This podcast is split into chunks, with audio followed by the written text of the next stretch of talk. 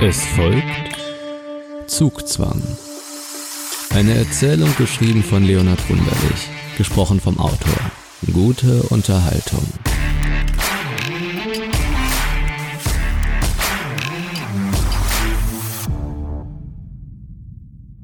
Finn wippte leicht in den Knien hin und her, verlagerte sein Gewicht vom einen auf das andere Bein und wieder zurück, nachdem er die über die Gleise dröhnende Durchsage mit anhören musste, die seinem Zug eine 25-minütige Verspätung nachsagte. Sein Blick fiel von seinem Handy, eine Nachricht erwartend doch keine erhaltend, hinüber auf den Bahnhof, auf die vielen Mitreisenden, die es entsprechend ihrer Körperhaltung ähnlich frieren musste wie ihn selbst. Der Wind pfiff durch die offenen Bahnhofshallen, so dass die Station ein, wenn auch unsichtbarer, aber ebenso unnachgiebiger Zug durchfuhr. Die Uhr tickte ihm im Nacken und verschlechterte mit jeder Bewegung der Zeiger die Aussicht, dass es dieses Mal bei der angekündigten Verspätung seines Zuges in die Heimat bliebe. Es war nun schon die dritte Durchsage gewesen. Die erste hatte die Verspätung auf fünf Minuten festgelegt, die zweite jene schon auf 15 Minuten erweitert, die dritte jene beinahe verdoppelt und die vierte Finn griff nach seinem Handy und verfasste eine Nachricht an seinen Vater. Er würde aus dem Urlaub mit seinen Freunden hoch oben im Norden Deutschlands an der Ostsee unfreiwillig circa eine halbe Stunde später zurückkehren. Die Bahnen fuhren nicht ihrem Zeitplan entsprechend und er stand am Bahnsteig und wartete, würde den Zug wohl aber bald bekommen und dann nur wenige Stunden später in die Heimat zurückkehren. So genügte es aber, würde der Vater einige Minuten später ihm mit dem Auto entgegenfahren, auf dem Bahngleis warten, da eben jene lästige Verspätung das Vorhaben unumgänglich verzögere und den Vater sonst nur unnötig lange warten ließe. Dann öffnete Finn sein liebstes Spiel auf dem Gerät und begann sich in das virtuelle Geschehen zu vertiefen um so der Langeweile entgegenzutreten, die Zeit, die er wartete, zu bezwingen. Ein Mann passierte hastig die Eingangstür des Bahnhofs, er durchschritt die Pforte zu den Gleisen, die den Menschen die Möglichkeit zur Fortbewegung, zum Reisen verschaffte. Er rannte in die Richtung der Fahrtenanzeige und scannte schon von weitem die tabellarische Auflistung der Züge, ihrer Abfahrtsuhrzeiten, ihrer End- und Zwischenhaltestellen. Einmal, zweimal, dreimal ließ er seinen Blick von oben nach unten wandern, bis er seinen Zug endlich entdeckt hatte. Erschöpft, aber erleichtert atmete er auf, dankte der Verkehrsgesellschaft für die Verspätung ihrer Züge, durch die er nun doch noch die Möglichkeit hatte, an diesem Tag seine Heimat zu erreichen. Er war aus einer wichtigen Besprechung erst mit exakt siebeneinhalb Minuten Verspätung rausgekommen zu entscheidend war die adäquate Verabschiedung wichtiger Geschäftspartner gewesen und dann wie vom Blitz getroffen aus dem Gebäude an die Straße gerannt. Er hatte wüst artikulierend ein Taxi herangewunken und auf dessen Rücksitz seine Abfahrtszeiten mittels seines Smartphones geprüft. Fünf Minuten, fehlten weitere zweieinhalb. Im Angesicht seiner Verspätung war er aus dem Fahrzeug los, die Treppen zum altehrwürdigen Gebäude hinaufgesprintet hätte zu zahlen vergessen, hätte der Fahrer ihn nicht mit einem grimmigen Da wär noch was, Freundchen, ermahnt und auch seinerseits zum Lauf angesetzt. Und dann hatte er es doch noch zur Anzeige geschafft und nun freudig festgestellt, dass mehr als genug Zeit blieb, noch eine Stulle für die Reise zu besorgen und dann in angenehmem Schritt das Gleis aufzusuchen. Eine schrille Durchsage ließ das Gleis erbeben und kündigte weitere 20 Minuten Verspätung an. Der Mann blickte auf die Uhr, dann hoch über die ganze Station. Er würde nun doch schon sein Mittagessen einnehmen können, aber eine gute halbe Stunde brauchte er dafür nicht. Eigentlich habe er auch noch gar keinen Hunger. Er überlegte und wippte leicht in den Knien hin und her, verlagerte sein Gewicht von dem einen auf das andere Bein und wieder zurück.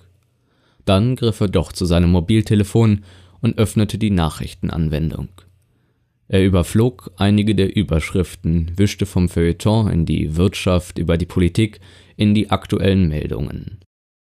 Neben den regelmäßigen Verfehlungen der Politiker und den wachsenden Problemen im öffentlichen Sektor war nicht viel Interessantes zu erfahren. Am anderen Ende der Welt dankte jemand ab und Bürgerkriege erreichten ihr neues Hoch.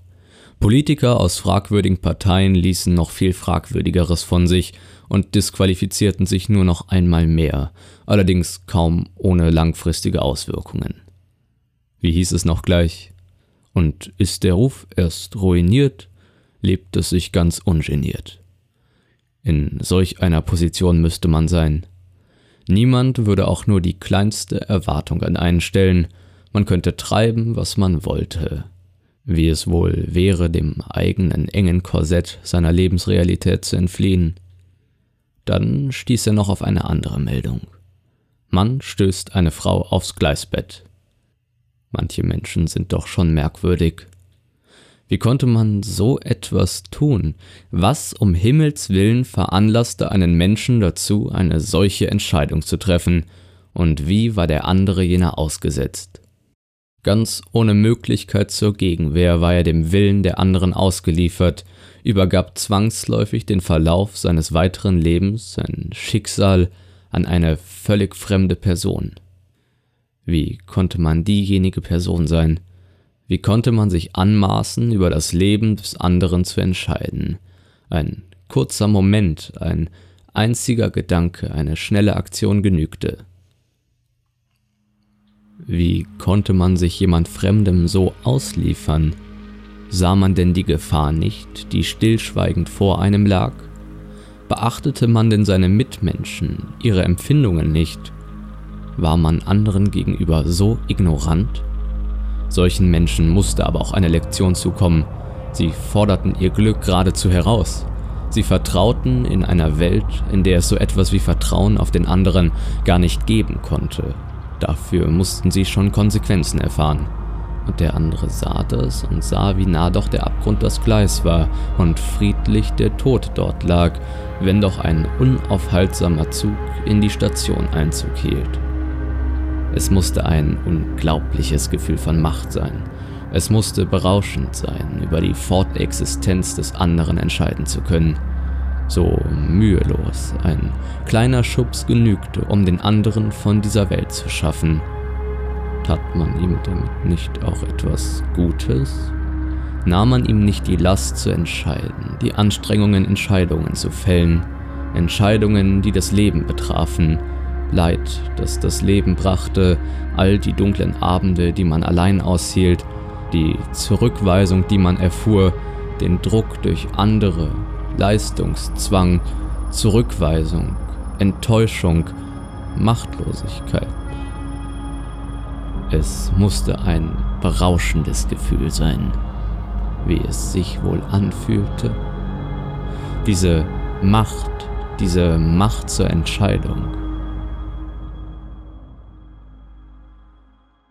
Finn erlitt einen heftigen Stoß. Seine Füße verließen den festen Stand auf dem Boden. Er fand sich in der Luft wieder. Die unmenschliche Energie von hinten ließ seinen Körper erbeben, die Kontrolle verlieren. Wie ein Herbstblatt im Wind segelte er dem Abgrund entgegen. Er versuchte, die Bodenhaftung wieder zu gewinnen, doch man stieß ihn erneut heftig in die Rippen. Das Gleisbett tat sich vor ihm auf. Gellende, doch stumme Schreie verließen seine Kehle und der Knöchel brach zur Seite, als er gegen das schwere, dunkle Eisen der Schienen stieß. Zugleich wurden seine Augen von einem hellen Licht geblendet, welches sich seitlich auf ihn zubewegte und seinerseits in gellende Schreie ausbrach. Die Schienen kreischten und schlotterten unter der Ankunft des Zuges und der Körper des Jungen gab nach, vereinigte sich mit dem Gleisbett. Einfahrt ICE 1094 nach Mannheim Hauptbahnhof. Bitte um Vorsicht an den Gleisen.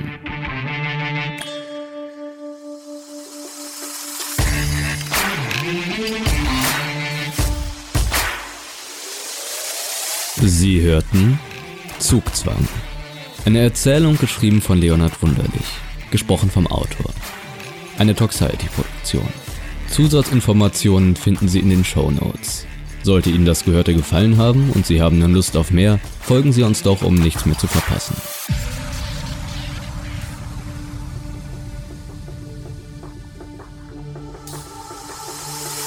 Sie wollen Tagtraum unterstützen? Besuchen Sie unsere Patreon-Seite und werden Sie ein Patron. Hören Sie monatlich eine zusätzliche Folge exklusiv und erhalten Sie Zugang zu vielen weiteren gesonderten Inhalten. Werden Sie ein Teil der Tagtraumfamilie. Sie finden den Link dazu in den Show Notes oder suchen Sie im Browser Ihrer Wahl nach patreon.com/tagtraum. Beehren Sie uns bald wieder, überall wo es Podcasts gibt.